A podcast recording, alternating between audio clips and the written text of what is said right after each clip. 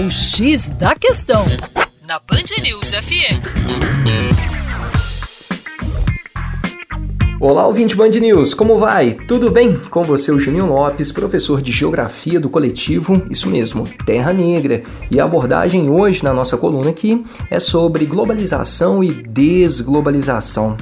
E ainda que o processo de globalização pareça ser irreversível, dado o alto grau de integração econômica estabelecida entre diferentes países, existem algumas contestações, principalmente em torno da questão comercial.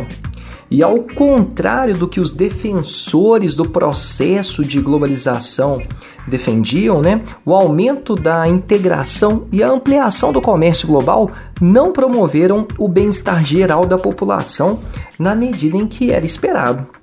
As diretrizes da globalização basicamente permitirão o crescimento de algumas poucas nações ricas e o pior, né, o empobrecimento de várias nações menos desenvolvidas. Talvez a ruptura, o ponto que vai deixar claro que existe um iníciozinho de desglobalização, pode ter acontecido em 2008, com a recessão econômica.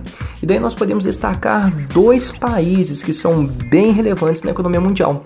Primeiro, os Estados Unidos, com as medidas protecionistas que foram tomadas principalmente agora com o governo Trump, medidas protecionistas em relação, sobretudo, à China. E outro ponto de ruptura nesta questão da globalização, o que nos lembra a desglobalização, vem com a União Europeia e a saída do Reino Unido, né, do bloco, maior bloco econômico, em 2016. Portanto, nós temos aí dois pontos que elucidam muito bem, talvez, o início deste processo de desglobalização. É isso aí, para mais acesse educaçãoforadacaixa.com e também nosso canal no YouTube, youtube.com.br Terra Negra. Depois a gente volta com mais informações. É isso aí, um grande abraço e até logo!